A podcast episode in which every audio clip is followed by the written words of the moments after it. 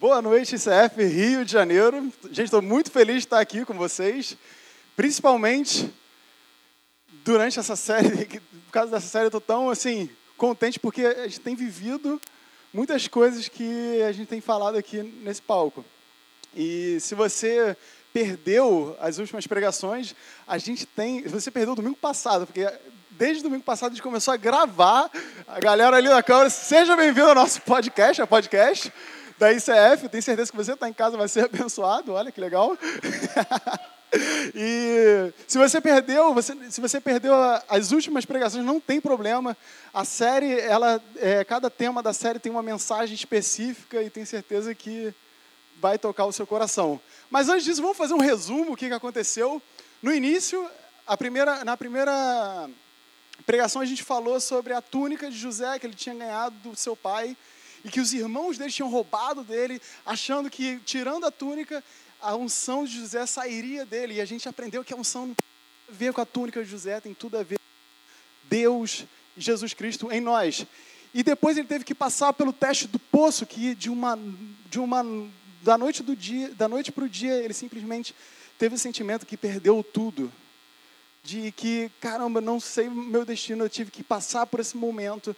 E, é, e, foi um momento que a gente teve que passar como igreja duas semanas atrás, com a vida de Joãozinho, que a gente achou que estava no poço, mas Deus milagrosamente tira José, tira José e manda para a casa de Potifar, onde ele teve o teste do sucesso.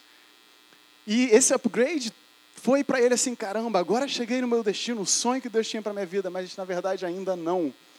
E ele teve que passar desse teste aqui para um outro teste, que é o teste da prisão. Por exemplo, José era o era o homem mais, era o segundo mais importante da casa de Potifar, e um belo dia, o sol, o sol bonito, um dia lindo, ele passa pela esposa de Potifar. E nesse momento ele está ali e ouve a seguinte voz: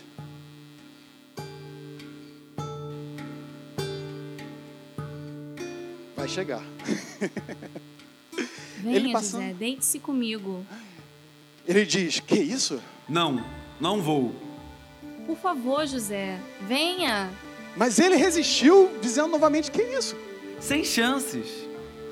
Durma comigo agora. Mas aí as coisas subiram de nível, ficou mais complicado. Eu já disse que não.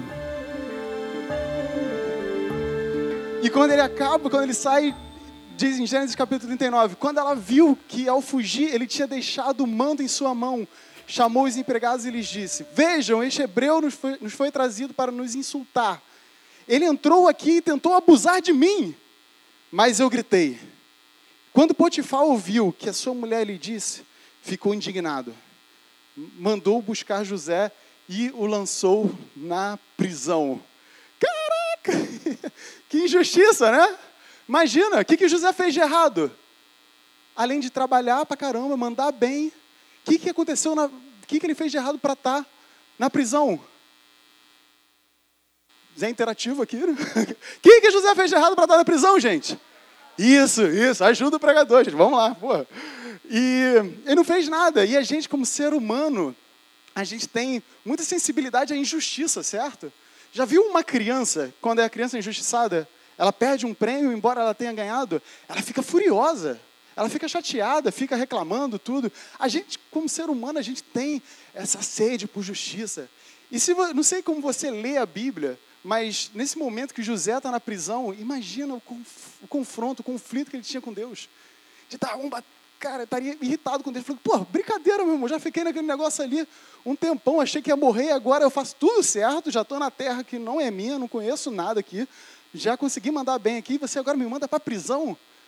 Ele, se você, de repente a gente conhece a história toda, a gente sabe, ah, José vai sair, vai ser, vai dar tudo certo, no final vai ficar com a família dele tal, certinho. Mas José naquele momento ele não tinha nenhuma prova do que aconteceria futuramente. Ele acharia que, pô, agora eu vou morrer aqui. E nesses momentos a gente precisa ter uma fé, uma fé forte na nossa vida. Tem muitos tipos de fé que a gente tem de superstição, né? Chega no final do ano, pô, preciso de dinheiro, vou botar verde. Aí vou passar um ano novo de verde, porque ano que vem vai ser legal. Não. Deus fala para a gente de uma fé, uma fé saudável. E essa fé, eu adoro criar teologia, olha assim. é da teologia mais.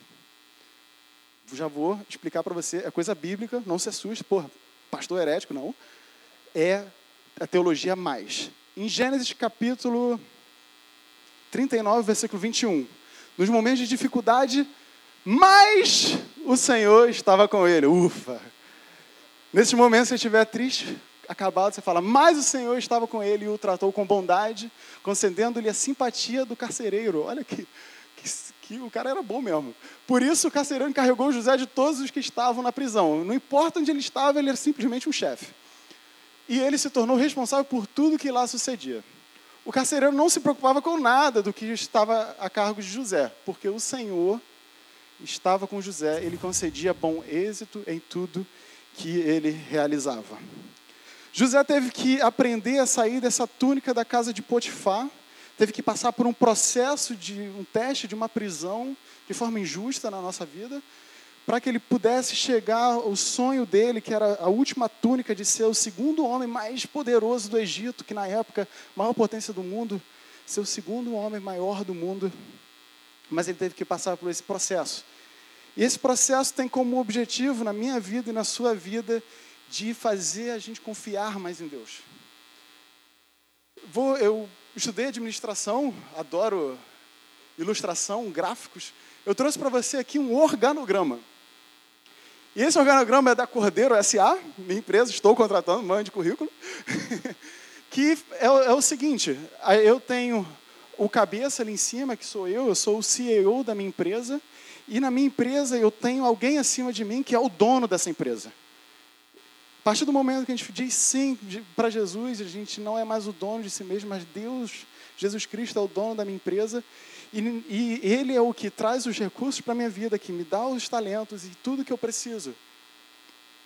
E eu tenho diversas áreas na minha vida, como minha família, como meu recurso financeiro, minha saúde, meu trabalho. Todas essas áreas da minha vida eu tenho que prestar conta a Deus. Deus quer que a gente confie tanto nele que a gente seja apenas um CEO da nossa, da, da nossa vida. Que tudo que a gente for fazer, alguma aquisição, compra, que a gente per, pergunte a Deus. E saiba, Deus, o que, que você quer que eu faça com esse recurso aqui agora? Essa conexão com Deus é o maior interesse que Ele tem através de nós. E é assim que é a dinâmica que Ele quer fazer na nossa vida. E José teve que aprender a fazer isso. Se você fosse uma, tivesse outras empresas e precisava contratar um CEO, quem você iria contratar? Simplesmente uma pessoa que entendeu a dinâmica da sua empresa. E Deus tem, tem buscado o tempo todo pessoas que dizem sim, que confiem nele 100%, que deem tudo para a vida dele, que deem tudo por ele, para que ele possa te confiar mais recursos, te confiar mais e mais pessoas na sua vida para você cuidar, para você tratar e que, ele, que você possa ajudar a Deus a encontrar pessoas para a eternidade. José teve que passar por esse teste da prisão, não porque Deus estava chateado com ele, mas para que ele pudesse entender essa dinâmica para a vida dele. E imagina, agora eu vou mostrar um vídeo para vocês de como José se sentiu nesse momento de prisão. O que está acontecendo? Eu não fiz nada errado. Eu não encostei na mulher de Potifar mas ela é sua mulher e eu só seu conselheiro. Eu vou morrer aqui. Eu não aprendi a lição quando meus irmãos me venderam como escravo? Agora eu vou morrer por causa deles. Isso não é justo. Onde você está? Eu tento ser fiel, justo. E agora? Eu não aguento mais. Eu entrego tudo ao Senhor e vou tentar confiar em você. Hoje a gente vai ver na Bíblia como José passou por esse teste e tem um versículo nessa Bíblia que, sinceramente, eu não gostaria que tivesse ali, que é muito chato. Eu, tô, eu falei com o Bruno que eu estou chateado, que eu só estou pegando os termos pesados. que é o teste da perda, agora o teste do estresse. E essa fórmula que está dentro da Bíblia, ela não é muito confortável. É uma fórmula que ajuda a gente a ter um caráter aprovado para Deus.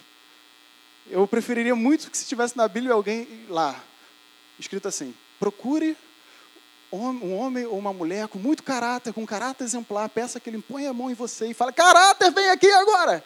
Seria muito. Mas na, na Bíblia não está assim. Se você vê em Romanos capítulo 5, versículo 3 e 4, podemos nos alegrar, olha que legal, igualmente quando nos encontramos diante de sofrimentos. Cara, está de brincadeira, né? Sofrimento, se alegrar, acho que não combina, né? Mas tudo bem. Pois sabemos que os sofrimentos produzem paciência. Olha que palavra legal, cara. Paciência. Adoro. A coisa que tem. E a paciência desenvolve em nós a força de caráter, e a força de caráter desenvolve em nós a esperança. Isso é simplesmente uma fórmula, a fórmula que José usou para que ele pudesse passar por esse teste. E essa fórmula é das, é, tem os seguintes passos. No início, a gente precisa passar por aflições, por momentos de sofrimento, momentos que a gente não sabe de nada. E o interessante é que a gente sempre, interessante que Deus sempre usa essa mesma estratégia para que a gente possa se aproximar dele. Momentos difíceis, momentos que a gente não sabe, aí a gente pega a seguinte ideia, pô, agora eu vou confiar em Deus. A segunda, paciência. Paciência, esperar, não saber como vai ser. Deus tem um objetivo muito grande na nossa vida de trabalhar em nossos corações para no final a gente ter um caráter e do caráter a gente ter a esperança certa. E no final da pregação eu ainda vou te mostrar ainda um passo que completa essa fórmula do que Deus quer. Então vamos para o primeiro ponto. O primeiro ponto, Deus está na minha e na sua aflição. Na Bíblia você encontra algumas pessoas loucas que falam sobre alegria no momento de aflição. Se fosse só Paulo nessa carta de Romanos, pô, estaria mais tranquilo. Cara, beleza. Paulo estava irritado com alguém, falou isso, escreveu, mas não. Tem um outro colega na Bíblia que também fala isso, em João capítulo 16, 33, Jesus Cristo, que fala: Eu disse essas coisas para que em mim vocês tenham paz. Neste mundo vocês terão aflições. Contudo, tenha ânimo. Eu venci o mundo. Um outro rapaz que também fala sobre isso é Tiago. Tiago capítulo 1, versículo 2. Meus irmãos, considerem motivo de grande alegria o fato de passarem por diversas aflições. Eu tenho uma boa notícia para você. Você não precisa orar por aflições. Elas vão te encontrar de qualquer forma. Não tem como fugir. Não interessa se você tem um milhão na sua conta, se você tem zero milhão, a aflição vai encontrar na sua vida. Você vai ter essa, vai ter que passar por essa fase. E Deus tem um objetivo nisso. Deus tem um objetivo de trabalhar no meu coração e no seu coração para que a gente possa se tornar mais parecido com Ele. E nosso coração é se tornar parecido com Ele e tirar as coisas que não pertencem a gente. Através desses momentos de dificuldade, a gente aprende a perder o nosso orgulho, a não ter medo, porque no final das contas eu tenho que confiar só em Deus. Minha insegurança, aprender a confiar em Deus, na segurança dele, e o egoísmo, saber que Deus nossa vida não, não é nada sobre a gente, é sobre Jesus Cristo e sobre as outras pessoas. Tem uma ilustração de Michelangelo, quando ele fez a estátua de Davi, ele pegou. As pessoas perguntaram: Ei, cara, como é que você fez isso? Muito simples. Peguei a, a pedra de Davi, tirei as coisas que não pertenciam a ele. E então fiz a, a estátua de Davi. E esse trabalho de esculpir é duro, dói. Mas Deus tem um grande objetivo, através das aflições, de limpar, de tirar aquilo que não pertence a gente. Vamos ver aqui na prisão, na nossa vida, de forma mais com, concreta. Quais são as prisões internas que a gente vive? José ele teve que passar por uma prisão de verdade, mas a gente passa por prisões na nossa vida, em diversas áreas que podem se assemelhar a ele, como situações que sempre se repetem com o tema perdão. Ou você está passando por um conflito que não consegue solucionar, não vê solução e não vê perspectiva. Ou você está passando, de repente, por uma situação de desemprego, ou espera por um filho, espera por um casamento, ou até espera por uma promoção no seu trabalho. E esse momento não chega, não chega nunca. Eu tenho uma boa notícia para você. José esperou 13 anos sair do sonho dele a chegar ao destino dele. Davi esperou 13 anos até Saul sair do, do, do trono dele. Paulo trabalhou 13 anos na mesma igreja até ele sair para a sua primeira viagem missionária. De repente você está aí sentado pensando, pô, Paulo, eu já estou esperando mais do que isso. Eu tenho uma outra notícia boa para você. Abraão esperou 25 anos. Ah, não, mas eu estou mais ainda. Então vamos lá. Outra notícia. Moisés esperou 40 anos. É muito tempo? É muito tempo. Mas eh, tem uma notícia ruim nisso também. Parte do povo de Israel, ele saiu do, do Egito para sua terra prometida e parte daquele povo não conseguiu entrar na terra prometida. Não demorou 50 anos, 60 anos, nem 70 anos, eles não entraram. Porque eles não conseguiram passar em nenhum teste na vida deles, eles não tiveram em nenhum momento um coração preparado para ser refinado nesse processo de aprendizado. Tem tantas áreas na nossa vida que a gente ignora. Perdão, tema perdão clássico. Estou chateado com um, ignoro, vida que segue. Uh, vida que segue, esqueci dele. Pum, chega no meu trabalho, briguei de novo. Vou ter que lidar com perdão de novo. Não, ignore então, vamos embora. Uh, não preciso falar com ele nunca mais, não olho no olho dele. Pum, briguei de novo. Briguei com a minha vizinha.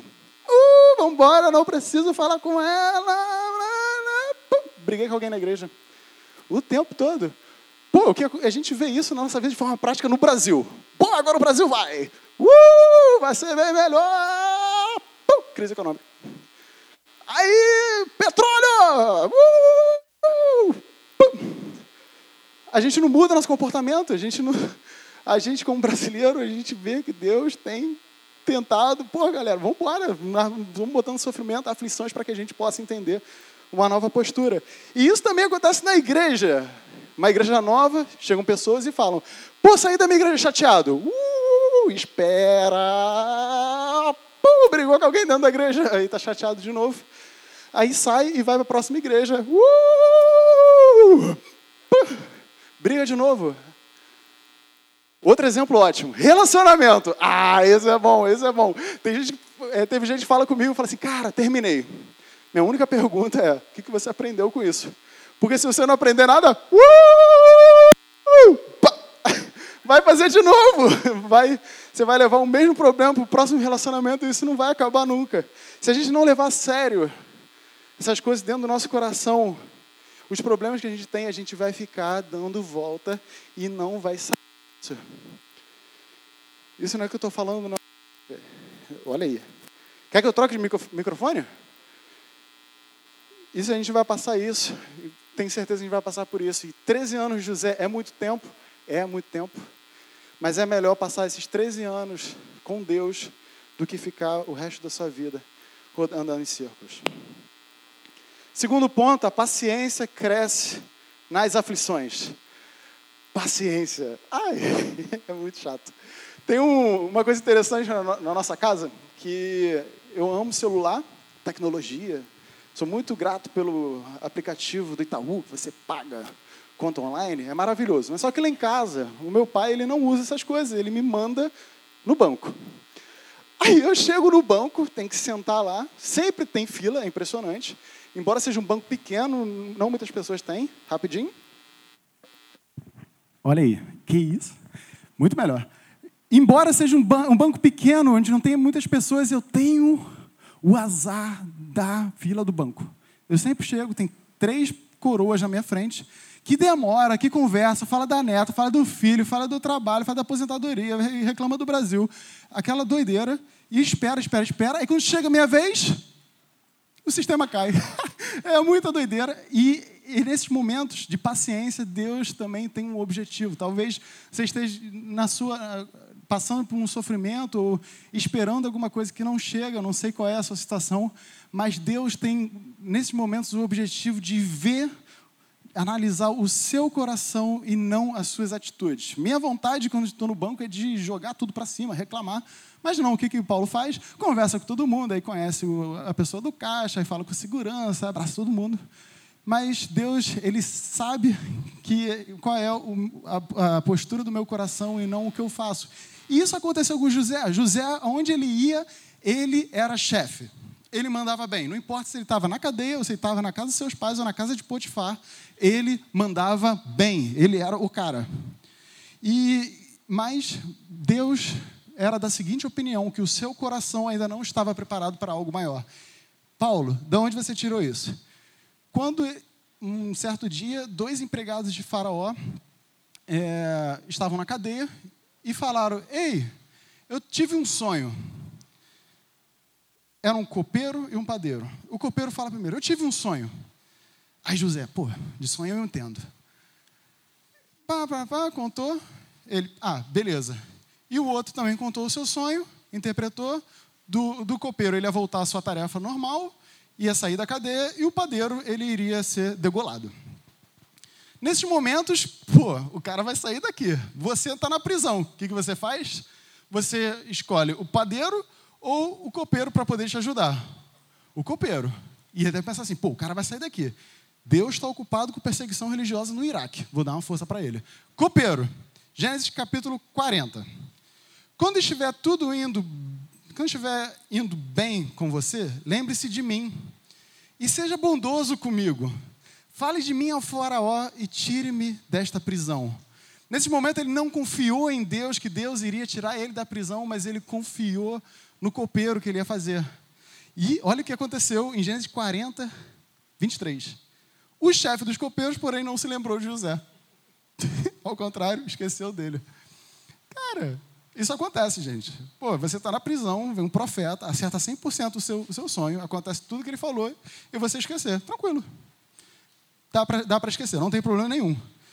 E depois o, o copeiro continua trabalhando, José ainda fica na prisão por dois anos. Então o faraó um dia acorda assustado, ai meu Deus do céu, tive um sonho esquisito com várias vacas. E, e, e ele conta então o copeiro, ai caramba, o copeiro foi assamento, o faraó teve um sonho. Mas dois anos depois. Se você quiser, depois eu te convido a ler em casa sobre essa história, quando o faraó teve o sonho das sete vacas magras e sete vacas gordas. E nesse momento, a gente, a gente se pergunta: esse sonho foi de Deus? Foi de Deus ou não foi de Deus? Foi de Deus ou não foi de Deus? Aí, ajuda, gente. Calma, não vou chamar ninguém aqui no palco para responder. Calma. Foi uma ajuda de Deus? Sim, mas por que Deus é, dá esse sonho dois anos depois e não dois dias depois? Porque ele era a seguinte, a seguinte opinião: que José ainda deveria trabalhar no seu coração. E, e a gente pode ver que o manto que José, que Deus tinha para José, de ser o segundo homem do Egito, um manto grande. Como funciona isso aqui, gente? Rapidinho.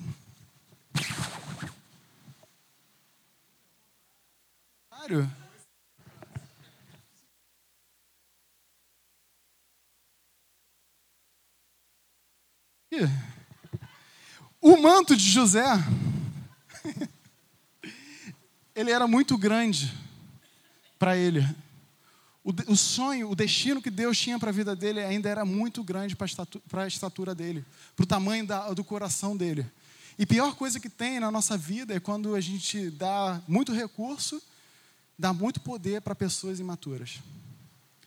E Deus era da seguinte opinião: que José ainda não estava preparado para chegar no seu sonho, para chegar no seu destino. E Deus não faz isso com nenhum tipo de castigo. Deus não está chateado com José. Ele só quer, através de José, trabalhar no coração dele. Paulo, de onde você tirou isso?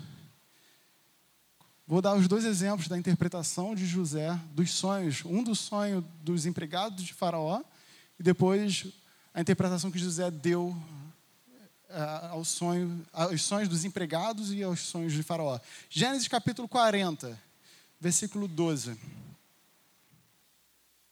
Disse-lhe José: Esta é a interpretação. Que isso?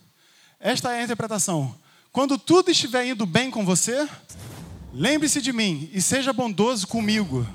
Fale de mim ao faraó e tire-me desta prisão, pois fui trazido à força da terra dos hebreus, e também aqui nada fiz para ser jogado nesse calabouço. É isso que José fala aos empregados, porque eu não tenho culpa disso, porque eu não fiz nada, eu não mereço isso. Para mim, eu, eu, aquele foco que você tem de você. E a gente vê claramente que a perspectiva de José era sobre ele, mas a gente vê uma segunda postura do coração dele quando ele interpreta o sonho de Faraó. Gênesis capítulo 41. Respondeu-lhe José: Isso não depende de mim. Mas Deus fará ao faraó uma, dará uma, ao faraó uma resposta favorável. Então o faraó contou o sonho e disse José: Deus revelou ao faraó o que ele está para fazer. Cadê o eu? Cadê o para mim? Sumiu. O eu de Faraó, o para mim, sumiu como? Através de prisão da sua vida, através de aflições, através de grande espera. Nesses momentos de espera, de paciência, Deus tem o maior objetivo em nós de tirar aquilo que não pertence a gente. E o quanto mais rápido você entender isso, você não vai esperar tanto quanto José, quanto Moisés, quanto Davi. A gente se tornar mais parecido com ele, um coração mais puro se a gente começar a entender isso o mais rápido possível. Isso significa que a gente deve aceitar as aflições, sim, que a gente tem passado, os sofrimentos, sim. Lógico que a gente precisa de discernimento espiritual para saber o que são coisas demoníacas na nossa vida e o que são provações de Deus. E se a gente identificar isso e entender, sempre se perguntando, Deus, qual é a área que eu devo melhorar, o que, que eu devo fazer, a gente vai sair dessa prisão o mais rápido possível. Terceiro ponto, aflições formam o nosso caráter. José teve que passar por duas túnicas. A túnica que o pai tinha, tinha dado para ele, que fez ele cair num poço.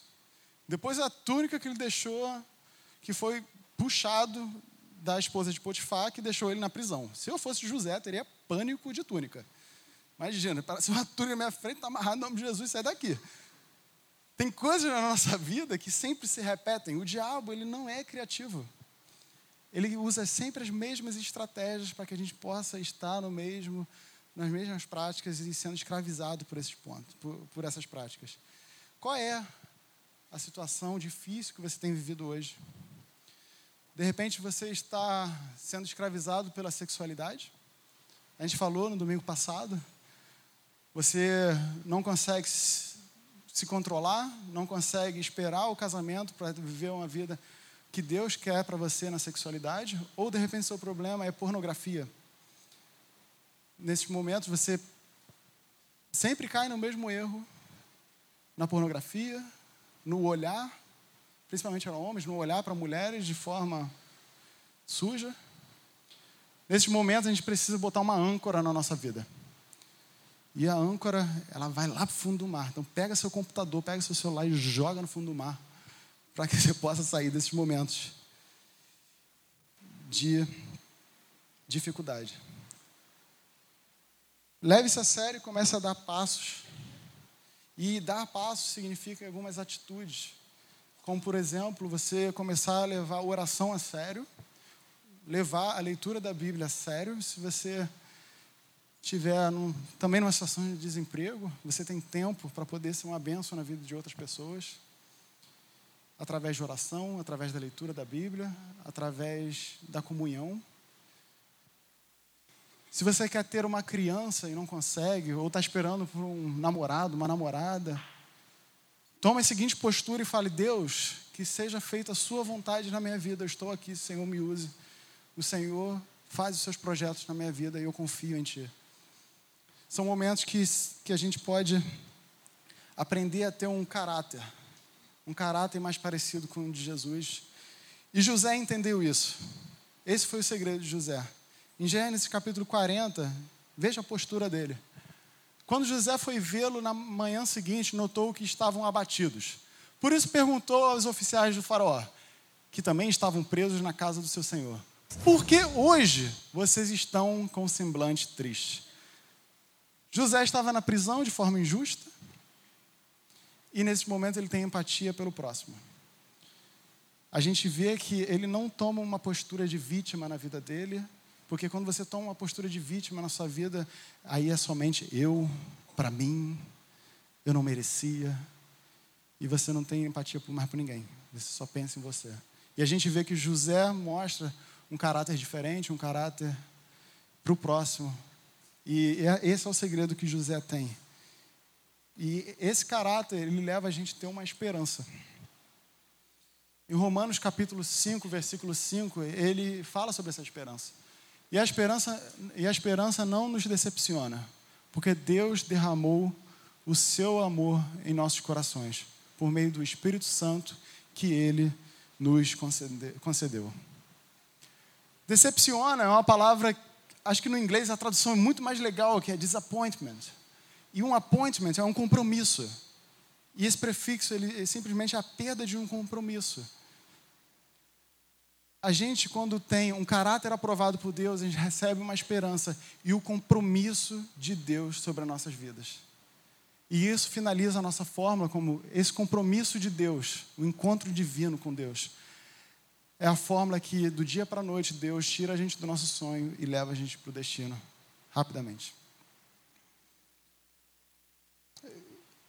Eu quero te convidar nessa noite a, a pensar sobre isso. De repente, tem áreas na sua vida que você está passando por aflições, está no momento de espera, e está nesse momento de transição para um caráter parecido com o Cristo. E aqui na ICF a gente tem uma, uma cultura da gente sempre se perguntar qual é o meu próximo passo. De repente você está sentado aí falando, pô Deus, pô, Pé, não consegui, não estou conseguindo identificar na minha vida qual hora que eu devo dar um passo. De repente, na sua fé em relação a Deus, Deus como um pai tem uma dificuldade, de repente você tem dificuldade de ver Deus como seu pai, como seu provedor, como o chefe da sua vida. Ou de repente na sua área de relacionamento, você não consegue solucionar um conflito, não consegue dar passos no seu namoro, dar passos no seu casamento, ou de repente na sua saúde, você está sendo escravo de algumas práticas, dentro da sua sexualidade, dentro da sua comida, não para de comer doce, não para, não, não gasta tempo para poder cuidar do seu corpo. E você está fazendo sempre o mesmo erro, sempre voltando.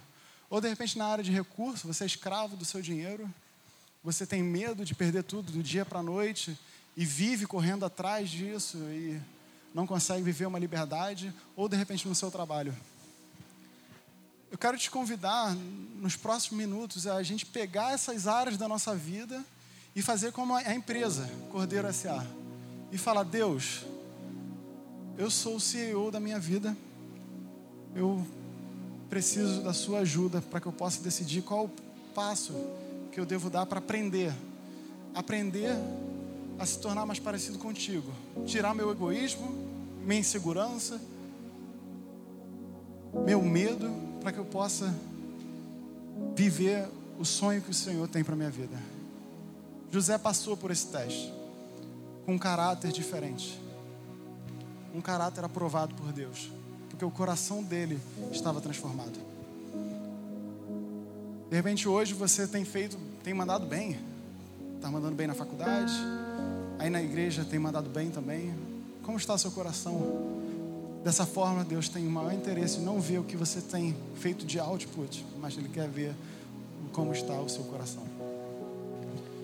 Quero te convidar nos próximos minutos, a gente vai ter um momento de silêncio, onde você vai perguntar a Deus qual é o próximo passo. Você não precisa tomar um passo drástico, precisa, pô, amanhã eu vou emagrecer 30 quilos, não vai. Mas você pode ter um pequeno passo. Falar assim, poxa Deus, amanhã eu vou começar, vou começar a ler a Bíblia um minuto por dia. Eu tenho certeza que através desses pequenos passos, Deus vai ver a mudança no seu coração e, ele, e sua vida vai começar a ser transformada. Senhor Jesus, obrigado por cada um que está aqui, Pai. Te peço que o Seu Espírito Santo possa falar ao nosso coração aqui e agora para que a gente possa identificar qual é o passo, Deus. Qual é essa caminhada em, em, círculo que eu tenho na minha vida, Deus, que eu não consigo sair, Pai. Por favor, Deus, que que o Senhor possa falar claramente aos nossos corações. Que nesse próximo minuto de silêncio o Senhor fale com a gente, Pai.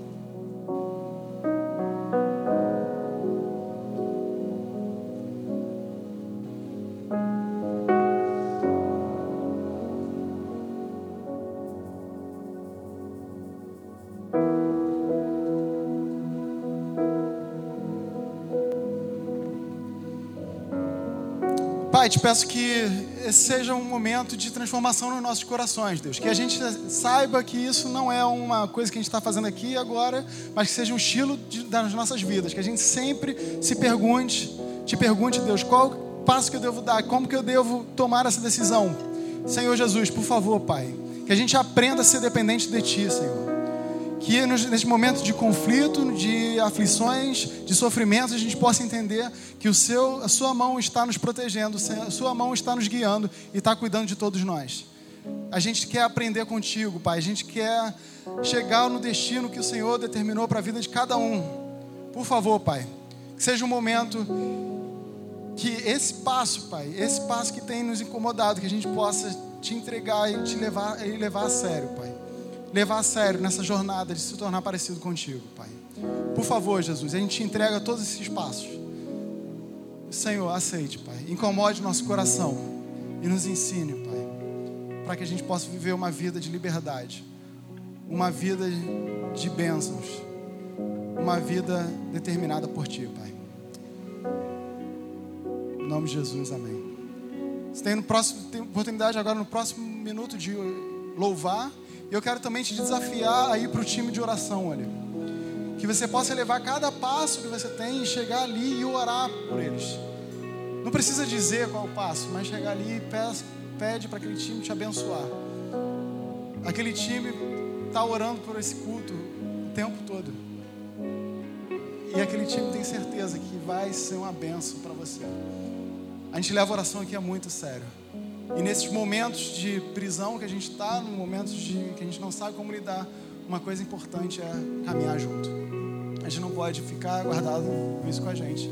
A gente tem a oportunidade de orar por isso. Quero te convidar, te desafiar e ir para o time de oração durante o louvor agora.